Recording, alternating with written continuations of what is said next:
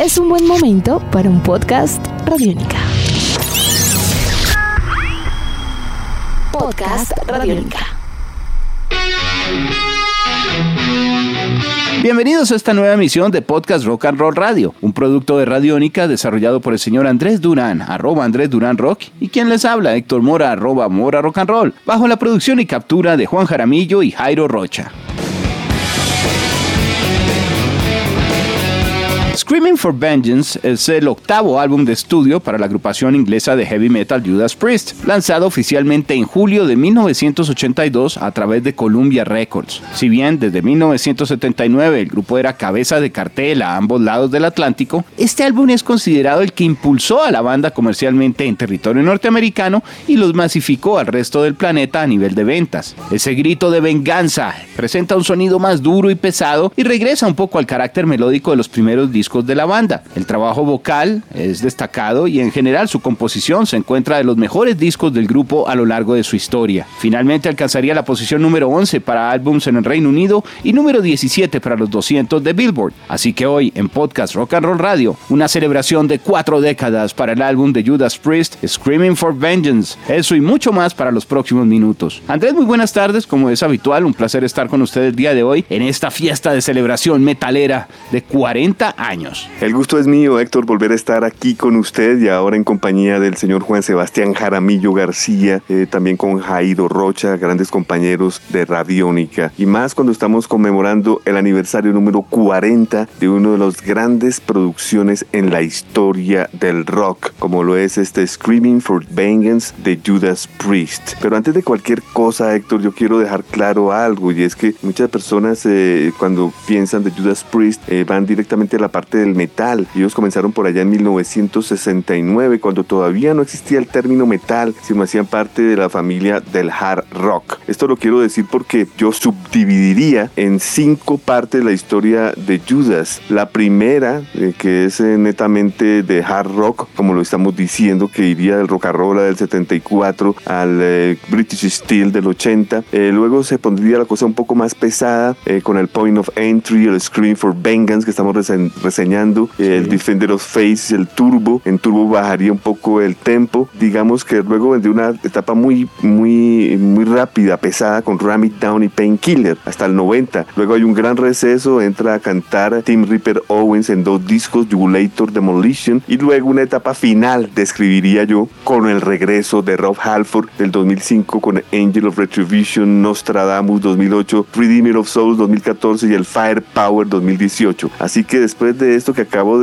pues, de, describir, es fácil darse cuenta, Héctor, que el Screaming for Vengeance está prácticamente en la mitad de todos estos discos. Además, una faceta especial, porque tal vez eh, ahora que usted lo dividía por secciones, de pronto un poco por la historia también del grupo y su sonido, uno sí encuentra que hay algunas características dentro de lo que puede ser toda una, una tanda de álbums, desde ese British Steel, el Screaming for Vengeance, incluso en Defenders of the Fate, es decir, todo lo que viene a ser finales de los 70 y, y mediados, hasta mediados de los años 80, y, que es muy, muy claro en su propuesta eh, frente a otras visiones ya incluso un poco más progresivas para lo que sería la primera mitad de este siglo y, la década siguiente. Creo que de todas maneras, como usted bien dice, es una banda con tanta trayectoria, más de 50 millones de discos vendidos, un puesto ganado y trabajado ya en la historia del rock and roll, que hacen que a la hora la verdad no tengan que estar eh, hoy por hoy sustentando muchas cosas, más allá de seguir produciendo una firma y una música que ha sido bien recibida toda la vida. Ahora, si nos damos cuenta igual, este trabajo que es exitoso, un poco más importante, es que entre los fanáticos lo que es el British Steel y este son, son discos de, mucho significado, de mucho apasionamiento, pero si nos damos cuenta frente a, esos dos trabajos y frente a lo que viene a ser la propuesta del grupo, estamos hablando de, de discos que llegaron para quedarse en la historia del rock and roll y de influencia para todo el resto del género años después. Desde 1980 con el British Steel ya se habían puesto el cuero en su indumentaria, en el Point of Entry. Ya venían canciones eh, pesadas, contundentes, que estaban eh, ajustándose perfectamente al sonido del heavy metal como Heading Out to the Highway, Hot Rockin', Desert Plans. Hay unas canciones impresionantes en este disco, All the Way es mi favorita, pero sin lugar a dudas cuando llega al Screaming for Vengeance es cuando entra el heavy metal en su máximo esplendor en Estados Unidos y en Europa y a diferencia de otras bandas que venían al tiempo eh, con Judas, demos un pequeño ejemplo, eh, ACDC, Crocus, a ellos sí les gustó el el, el, cambio. A ellos sí les gustó la, la inducción al cuero, a, los taches, eh, a la cultura del metal y, y, es allí donde usted en Estados Unidos, Héctor, ya se daba cuenta que los discos de Judas Priest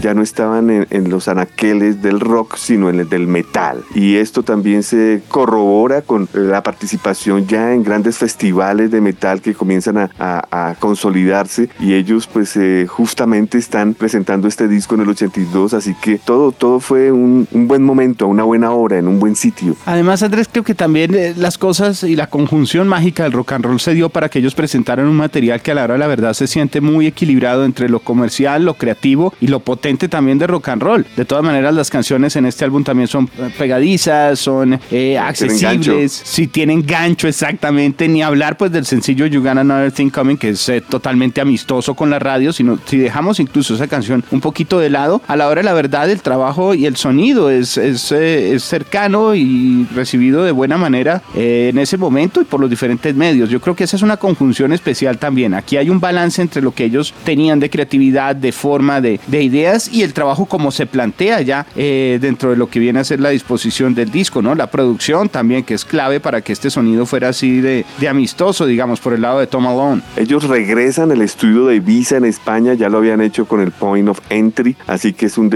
un estudio y un sitio conocido para ellos, estaban a gusto, también como es eh, conocido por esta época, se estaban también evadiendo de los eh, altos impuestos en Inglaterra, mm, es un disco donde, digamos, se sintieron bien. Rob Halford dice en, entrevistas que, estaban con muy buena relación eh, dentro del grupo. Esto ocurrió en, Ibiza y las mezclas se llevaron a cabo en el BJ Recording Studios en Orlando, en la Florida, y también en el Bayshore Recording Studios en Coconut Grove, en la Florida. Así que es un, es un disco que tiene mucho calor, mucho sol, Héctor, para una agrupación de Birmingham, Inglaterra. Y dato curioso, eh, este es eh, un disco que trae a un baterista llamado Dave Holland. Es en este momento, no, no digo en la actualidad, sino en este momento, era el baterista que más tiempo había durado con la banda, ya que él, eh, como lo acabamos de decir, imprimió un sonido más pesado con el, con el disco British Steel, luego con el Point of Entry y ahora con este Screaming for Vengeance. Dave Holland, un baterista que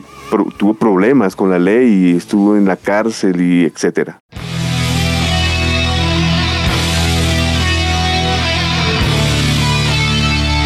Un dato especial para también tener presente, porque batería el récord para ese entonces dentro de lo que sería la, la duración de un baterista con el grupo. Totalmente. Después, luego, como ya sabemos, sería reemplazado por eh, el, el, ex baterista de la agrupación Razor X, el señor, eh, uh, se me olvidó el nombre en este momento, ya le digo, ya le digo, eh, Scott Travis. Él venía de, de, Razor X, un extraordinario baterista que llevó a la agrupación a otra dimensión. Pero hay que respetar la antigüedad y sí, cierta el señor eh, Dave Holland hizo muy buen trabajo en este Screaming for Vengeance. Este es un álbum que despierta también pasiones, Andrés. Es un disco muy popular, es un disco agradable, son 50 minutos, 53. Eh, bueno, eso es con, la, con el Devil's Child de edición adicional, pero viene a ser un disco, digamos, de menos de 50 minutos con un sonido especial, amigable y que está dentro de los mejores. No creo que podríamos discutir sobre cuál es el mejor disco de Judas o poner a pelear este con el British Steel, por ejemplo, ya que hablamos de toda esa etapa, sino simplemente es un complemento que llega y que eh, hay que apreciar como una de las grandes piezas del rock and roll, en este caso del heavy inglés.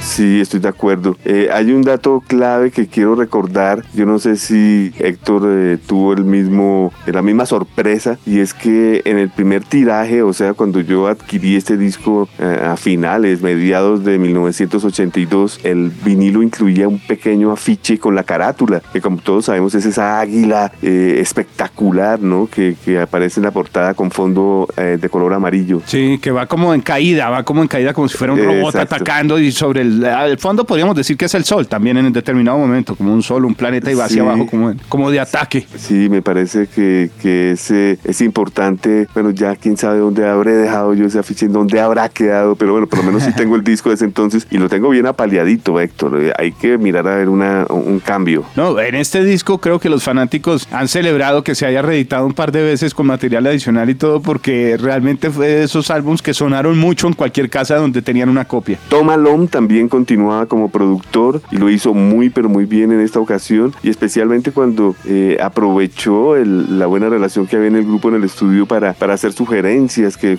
que pues ellos acataron y pues más adelante cuando hagamos la disección de canción por canción vamos a darnos cuenta eh, algunos aciertos de este gran productor. Lo invito a que revisemos entonces el contenido para este disco, ya que a nivel comercial, repetimos, fue muy popular, fue exitoso, también para el grupo fue una catapulta a nivel internacional, a nivel masivo, ya para otros horizontes, sin destacar, eh, sin dejar atrás, perdón, que ya eran famosos, ¿no? Entonces tampoco es que digamos que este fue el disco que los hizo famosos tampoco, pero sí popularizó mucho más las ventas de la banda, que ya de por sí llenaba y era cabeza de cartel en Estados Unidos en varios festivales, pero de pronto no vendía la misma cantidad de copias que en Europa. Aquí sí se disparó. Yo anotaría algo más que pues alcanzo a recordar, Héctor, y es que eh, este, este álbum de Screaming for Vengeance vino acompañado de The World Vengeance Tour. Esto acaba de ocurrir cuando yo llegué a Los Ángeles, recuerdo haber comprado la camiseta si no hubiera estado en esa gira, porque pues, pues eh, era, era pues la, la, del águila, lo que usted acaba de decir, con el sol. Recuerdo, la camiseta era de color amarillo, era, era preciosa. Y pues eh, ellos hicieron una pequeña gira en Norteamérica para luego pasar a Europa donde sí hicieron una, una gira mucho más extensa, donde establecieron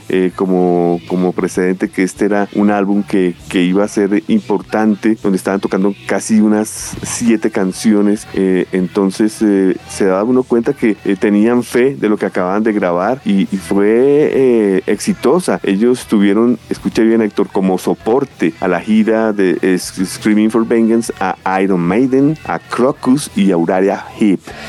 Además, todas muy fuertes en ese momento, también agrupaciones muy potentes. Claro, no, pues impresionante. Yo creo que eh, este, es, eh, eh, este fue un acierto. Además que ellos también estaban comenzando a ser headliners, ¿no? Desde el disco anterior, porque pues Judas también pues estaba entrando en una, en una, en un cambio, como, como lo dije, de, de tener nueva cara de metaleros y no de jarroqueros. Y pues Maiden venía con toda.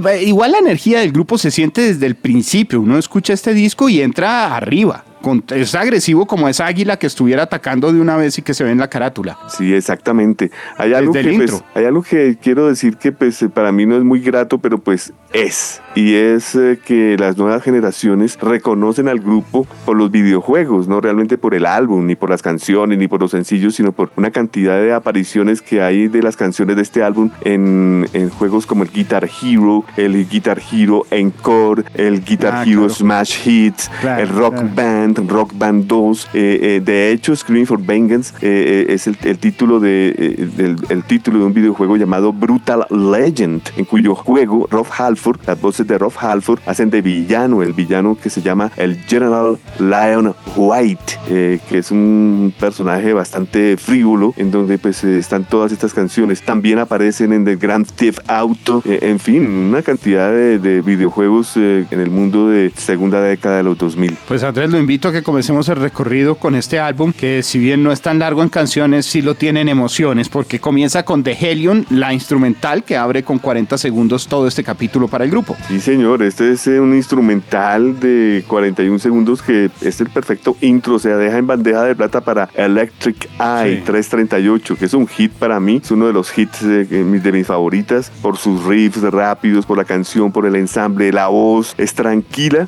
pese a que la canción va a todas, y si se da cuenta usted de eso? Sí, claro, es de mucha velocidad, es una canción que eh, comienza con las guitarras, el trabajo vocal es supremamente potente. Yo también sentí Helion a la hora, la verdad, casi como una parte de esta canción. O sea, van tecitos, pero realmente está tan bien ensamblado que podría ser el Pre-Electric Eye, que ya como canción pues viene, viene a abrir eh, todo el disco y a presentar lo que viene a ser esta faceta totalmente agresiva. Siente uno que el grupo va adelante con toda. A mí lo que más me gustó de esta canción... La voz. Héctor, exacto, la voz a mí eso fue lo que más me llamó la atención, la voz, porque es en capas, es, eh, eh, de una manera una parte de la voz, de otra, de otra forma, o sea, suena diferente, es como si hubieran dos o tres cantantes, pero es el mismo. Y el tercer cantante pues son los coros persistentes que hacen que la canción tenga un gancho ni para qué hablar. Pero fíjese que la voz es tranquila, pese a que la canción va toda carrera, la voz va como trovando y eso lo hace pues chévere, es, es diferente, es, es un himno. Los solos son por separado. Recordemos que ellos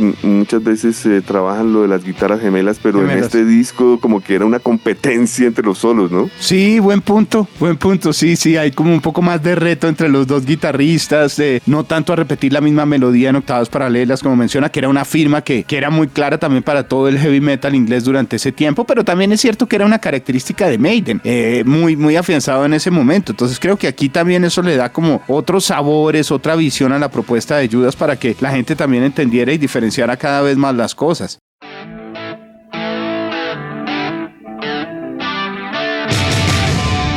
Luego viene la tercera canción, que para mí también es un, hit, otra de mis favoritas, Riding the Wind. Eh, 3 minutos 9, la batería entra fuertísimo, rápida, buenos riffs, buenos solos, buenas rítmicas, buenos coros, buena canción. Yo aquí sentí eh, que seguían con la misma, el mismo impacto del principio. Esto va casi que a la par. Eh, es un, gran despliegue también, buenas guitarras, me gustan mucho los riffs como tal, eh, son una buena muestra de British Heavy Metal. El, el tren siguió ahí su, su, viaje veloz. Luego viene la canción Bloodstone, de 350, una canción más relajada pero pesada, buena voz, eh, los coros de Bloodstone son pegajosísimos, eh, los solos por separado también, buena canción Bloodstone, la piedra de sangre. Aquí le bajan un poquito el tempo, tal vez es como para respirar un poco, preparándose y oxigenando también lo que viene a ser la arremetida en las primeras canciones, porque la que viene vuelve y, y dispara. Entonces yo siento que Bloodstone es como un punto medio, eh, precisamente para que el oyente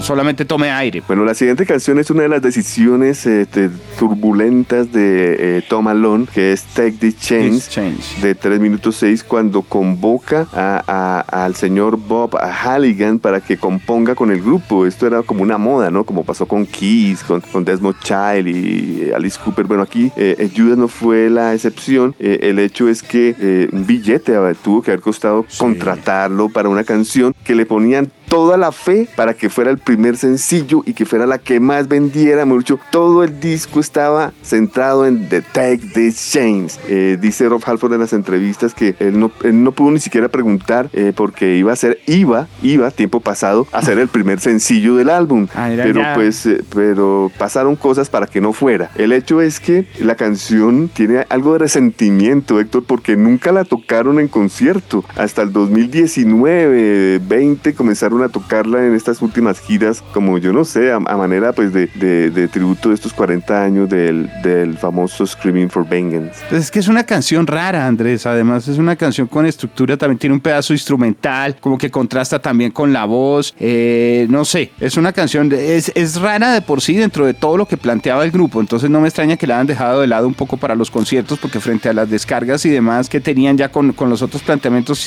siento que de pronto no, no sería una canción como tan potente frente a la estructura de las demás. ¿Tiene, es una, digamos, de las tiene gancho. tiene gancho, tiene gancho. La canción tiene gancho y pues y para que hubieran pretendido que fuera número uno era amigable a la radio, eh, pero comienza muy suave, Héctor, como muy melosa, qué sé yo. Después ya agarra bien, pero bueno, bueno, en fin. Take This Change, una historia ahí detrás de esa canción de Bob Halligan. Eh, luego viene la última canción del lado a Héctor, Pain, and Pleasure. 4 minutos 17, un tema suave. A mi manera de ver, no sé qué piensa usted, es una canción discreta, ¿no? No pasa mucho ahí. Es discreta, además que el trabajo vocal que uno lo destacaría tampoco es que sea el, más extremo o que presione sus límites Halford en esta canción. Hay canciones donde canta mejor incluso, de una vez dentro del mismo disco, no porque cante mal, sino porque los rangos no alcanzan a ser tan altos. Entonces realmente yo diría que es una canción que no se destaca tanto, pero muestra un estándar de control y de power y de calidad, eso sí, presente en el grupo en todo el disco. Un dato que es grato para quienes habla es que como eh, lo escuché primariamente en vinilo, pues tengo de memoria cómo es el desarrollo. Pues ya, ya vemos que tenemos eh, seis cortes en la cara 1 y vamos a tener únicamente cuatro en la cara 2, que es mucho más directa, mucho más eh, responsable. Esto inicia con Screaming for Vengeance, la canción que da título al álbum. Para mí es un hit de mis favoritas. 443, entra fuerte. Yo diría que es un proto trash metal, voz contundente, buena buenas rítmicas, batería súper rápida, los solos largos, un hit.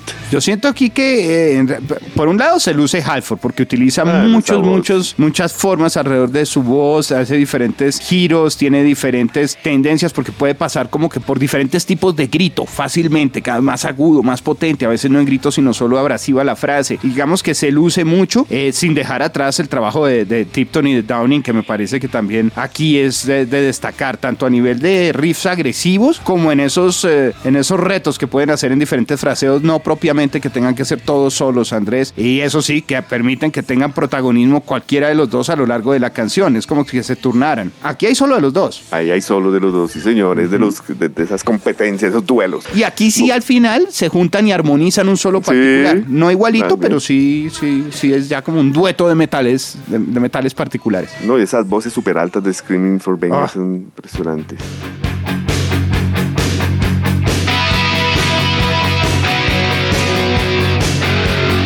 Bueno, llegamos a la canción número 8, es la canción central del álbum. Digamos que esta es la obra maestra. Sí, Eh, you Got. Another Thing Coming. 5 minutos 10, un hit. Es la canción más eh, radiada y también más eh, televisiva en ese momento por MTV, ¿no? Eso fue, le dieron duro. Eh, la canción fue un fenómeno, buenos riffs, un buen breakdown, los solos de guitarra. Diríamos lo siguiente, según con eh, KK Downing, eh, la canción You Got Another Thing Coming fue una adición de último momento, de Sí. último minuto. Ellos estaban contentos con el álbum y deciden de que podían añadir una canción más y es allí donde complementan con Another Thing Coming durante las mezclas en las sesiones del BJ Studios. Eh, decía él que todo vino de una manera muy rápida en donde todos aportaron eh, para que fuera un, un radio track, una canción radial y pues lo lograron. La sorpresa aquí, dice Jaroff Halford en otra entrevista, es que la canción fue un éxito completo, pero fue quemada, pues lógicamente, fue que Claro. requemada en todo el mundo entero. Pero aquí lo curioso, Héctor, lo curioso es que la canción fue elegida por el sello disquero Sony Music. Bueno, en esa época creo que era Columbia. Eh, Son- Sony dijo que, que no les importaba y que esa iba. O sea, son de esas grandes decisiones al lado de Tom Malone, porque normalmente las primeras canciones del disco eran los hits, Sí, no la cierto. última. Cierto. esta es la última canción, pues eh, prácticamente de, de la penúltima. Bueno, no, esta- no es, no es, es, es la segunda del lado B. Entonces estaba escondida, mejor dicho, la canción. Eh, eh, aún así, pues como digo, esto no fue impedimento para que la canción eh, eh, fuera número uno de ciudad en ciudad en ciudad y despegara el disco como un cañón. El tema a veces siente uno que es tan, tan cercano a otros trabajos o a otra propuesta dentro de lo que es la esencia de, de Judas Priest que pues, dice uno, no, esta canción podría estar en el British Steel tranquilamente, de pronto se les quedó por fuera o algo que tiene algún aire también muy pegajoso por ese lado. Pero como usted bien menciona, casi que no la incorporan. Esto fue de los últimos temas que se presentaron para el álbum. Entra también en la historia de esas canciones que a veces el grupo dice, hombre, pues de relleno, pongámosla, aquí hay una idea, quedó tiempo y resulta que es un hit increíble. El hecho de contar con un video amigable para rotación también popularizó muchísimo de esta canción alrededor del mundo. Creo que es un balance potente para una canción que prácticamente es obligatoria del grupo en sus conciertos, incluso hasta el día de hoy sigue siendo uno de los éxitos comerciales más destacados de todo el grupo. Tiene mucha energía, es una canción eh, fuerte, tanto en gancho como en eh, melodía. Es toda la firma de un Judas Priest que, que tiene ese sonido eh, casi que característico para toda esa primera etapa. El disco tiene dos sencillos. El primero, You Got Another Thing Coming, elegido por el sello disquero, como yo le dije, eh, realizado el 6 de agosto del 82. Eh, el disco salió el 12 de julio del 82. O sea, fíjese usted cómo funcionaba todo muy distinto, ¿no? O sea, al mes lanzan You Got Another Thing Coming, se dispara, y el segundo eh, se lanza en octubre. Y pues fue la canción que le metieron todo el billetico, ¿no? Take These Chains. Claro. La, la- la canción que, que compusieron con Rob eh, Halligan. Entonces, pues, esos fueron los únicos dos sencillos. Fíjate usted qué curioso, Héctor, porque hay muchas otras canciones que pueden ser sencillo y no lo fueron. Sí. Esta era metalerísima, nada que hacer. Y preparaba el ambiente para una que sube la temperatura porque llega la fiebre, fever. Fever, sí señor, la canción más larga del disco, Héctor, 520. Es eh, una toma suave, una, una canción suave, pero persistente. Mid tempo, buenas voces, buena canción, Fever. Yo siento que aquí hay algo parecido en ambiente porque comienza suave, también poco a poco va mejorando el tempo y va construyendo ya una atmósfera muy Judas Priest, pero, pero tiene un poquito de ese Take This Chains en cuanto a espíritu de, de tratar de buscar una dirección inesperada dentro de la canción para muchas, para los fanáticos y demás. Eh, sin embargo, me parece que también es una canción sólida, simplemente son las raras. Más rara Take This Change, pero las dos podrían estar como dentro del mismo combo. Estoy de acuerdo. Hay muchas guitarras, ¿no? Muchas formas de guitarra aquí. No, no siente uno que, no me refiero a muchas guitarras grabadas, sino eh, el rango, digamos, de esas guitarras, el tipo de fraseos es muy variado. Tal vez eso, eso hace que sea un poco diferente al lado más contundente dentro del trabajo de, seis cuerdas que tenían las canciones anteriores. No, no, no, no, estoy de acuerdo. Y pues eh, eh, eso también lo, lo, desarrollan de una manera única. Bueno, lo desarrollaban tiempo pasado también. KK siempre con una Flying B Gibson y, y Glenn con su SG Claro, eso da un, cambio y un sonido también particular. Llegamos a la última canción, Héctor. Llegamos al final. Este tiene un aire un poco más hard rock, me parece, más clásico. Devil's Child, 446. Eh, otro hit, a mi manera de ver. A mí me gusta mucho la canción, es un hit por su riff, eh, por sus coros repetitivos. Es como un himno. Yo creo que es una perfecta canción para cerrar el álbum. Sí, sí. Es, como de cierre, un poco de alegría fiestera, un poco menos metalero, más hard rock. Eh, sí, tiene tiene como ese espíritu de, fiesta eh, del rock para celebrar con amigos, muy de bares también. Es, una buena canción, me parece, para completar y es otra de las eh, canciones destacadas igual del disco, así no haya sido sencillo oficial. Totalmente de acuerdo. En el 2001 eh, se relanzaría el disco con dos canciones nuevas, que son Prisoner of Your Eyes, ah, que fue grabado durante las sesiones del Turbo en 1985, y Devil's Child, la última canción que acabamos de nombrar, pero en vivo en el eh, Memphis Coliseum en Tennessee en 1982. Excelente. Bueno, para los fanáticos la ventaja es que este disco no quedaría solamente con esa reedición especial para los 20 años, porque habría otra para los 30 y otra con video también para los 30 más allá. Completamente de acuerdo. Entonces hay que estar atentos si de pronto para este 40 aniversario aparece alguna grabación escondida, un concierto adicional, algo raro, porque eh, este trabajo fácilmente puede estar dentro de los que más espera la gente en una, eh, en una ceremonia, digamos, de celebración, que aparezca con más cosas. es tanta la historia y tanto el peso de este Scream for Vengeance para Judas Priest que los fanáticos podrían encontrar mucho para compartir, así sea solo con anécdotas desde el estudio. No muy despreciable su presencia en ventas en el mundo. En la Billboard 200 llegó al puesto 17, en la UK Albums en el número 11, en los, en los listados suecos en el puesto 14, en Noruega el puesto 26, Alemania puesto 23, Canadá puesto 17, estuvo bien. Sí, muy bien, muy bien. Y de pronto lo que no logró en su momento lo tendría en impacto y en eco para la historia, Andrés, porque eh, los años han seguido pasando y pues repetimos, van a ser cuatro décadas en donde por lo menos varios de estos temas han continuado siendo incluidos en los repertorios del grupo, siguen sonando en radio, aparecen en las compilaciones y la gente las canta. Así es, son himnos. Son himnos totales. Obviamente la invitación, eh, la mejor es para que disfruten del álbum nuevamente todos nuestros oyentes para que se acerquen y escuchen esta pieza. Son menos de 40 minutos y eso sí, una descarga de muy buen heavy inglés que quedaría para la historia que estamos seguros puede seducirlos sin importar el momento en el que estemos viviendo. Totalmente de acuerdo. Una de las bandas, uno de los discos, uno de los himnos. Algo más que estemos dejando por fuera que usted quiera recordar en este momento, Andrés, de pronto para los oyentes que están acompañándonos y, que están imaginándose cada vez más ese grito de venganza a todo volumen. Pues eh, me gustaría dos cosas. En primer lugar, eh, chequear algunos covers que se han hecho de canciones de este álbum, como por ejemplo Sepultura con el Screaming for Vengeance que hizo en el Dante 11, eh, Ice Earth, también la misma canción para su álbum Tribute to the Gods, eh, Stratovarius hizo cover de Bloodstone para su álbum Intermission, Halloween hizo de Helium y Electric Eye para Time of the Oath, As I Lay Dying hizo de Helium para su álbum Decas, Helium y Electric Eye, Fozzy hizo cover de Riding on the Wind para su álbum debut Fozzy. Eh, Abad hizo también cover de Riding on the Wind para su álbum Count the Dead. Y finalmente, Héctor, eh, si ustedes quieren ver qué sucedía con Judas Priest en 1982-83, eh, como usted bien lo dijo en la versión del 30 aniversario, el DVD es nada más y nada menos que la presentación de Judas Priest en el US Festival en San Bernardino, California, mayo del 83, ante 120 mil personas. Wow,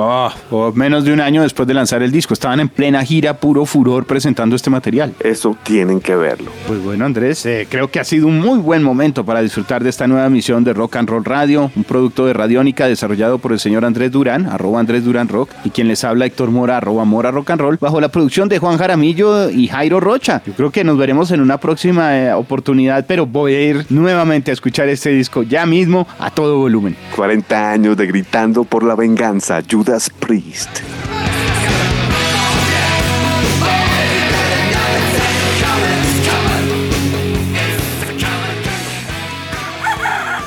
Hola, soy Fausto García Calderón. Hago parte del equipo de paz de Radio Nacional de Colombia y quiero invitarlos a escuchar Inquebrantables, Voces del Cambio, la serie de podcast en la que les traemos historias de gente excepcional que está cambiando la historia en lugares a los que ha llegado la paz. Sigan estos relatos que traemos desde las regiones colombianas cada mes. Encuentren este podcast en cualquier plataforma de distribución que prefieran y en nuestra página web Radio Nacional Co. Nuestros podcasts están en radionica.rocks, en iTunes, en RTVC Play y en nuestra app Radionica para Android y iPhone. Podcast Radionica.